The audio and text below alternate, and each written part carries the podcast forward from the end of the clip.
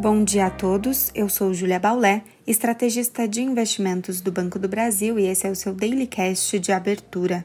Hoje é quarta-feira, dia 1 de março de 2023, e os dados de atividade da zona do euro e China são as principais divulgações do dia.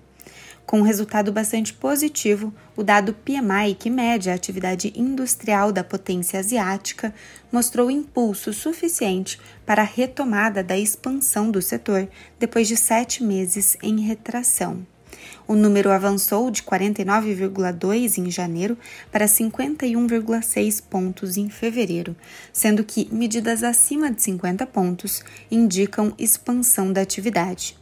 O dado pode estimular o avanço de commodities, em especial o minério de ferro, dado o aumento esperado de demanda.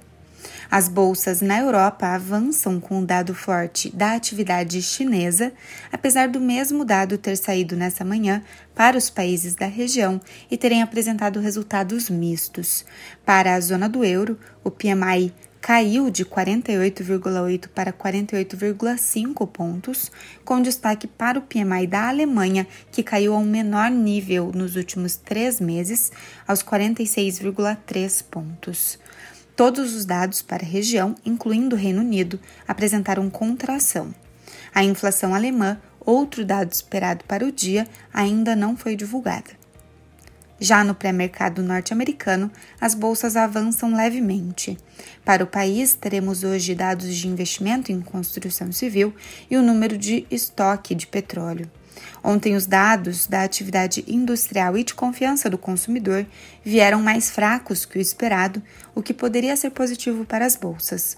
Contudo, estas ontem fecharam em campo negativo, encerrando o acumulado do mês também no negativo e dando o sinal de que as preocupações com a inflação seguem pesando. No Brasil, o dólar fechou em alta aos R$ 5,22, uma valorização de 2,92% no mês de fevereiro e um resultado contrário ao observado no mês de janeiro, quando o dólar cedeu 3,89%. Já o Ibovespa ontem registrou nova queda, puxado pela cautela em Nova York e pelo noticiário local, fechando aos 104.931 pontos.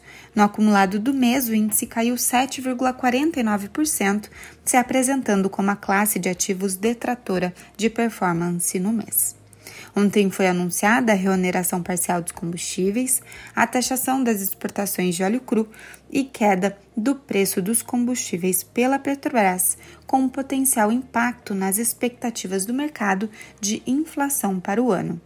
Para hoje, teremos o balanço da Petrobras após o fechamento dos mercados e é importante conferir os dados semanais de fluxo cambial do Banco Central, dada a saída de investidores estrangeiros da B13 nessas últimas duas semanas.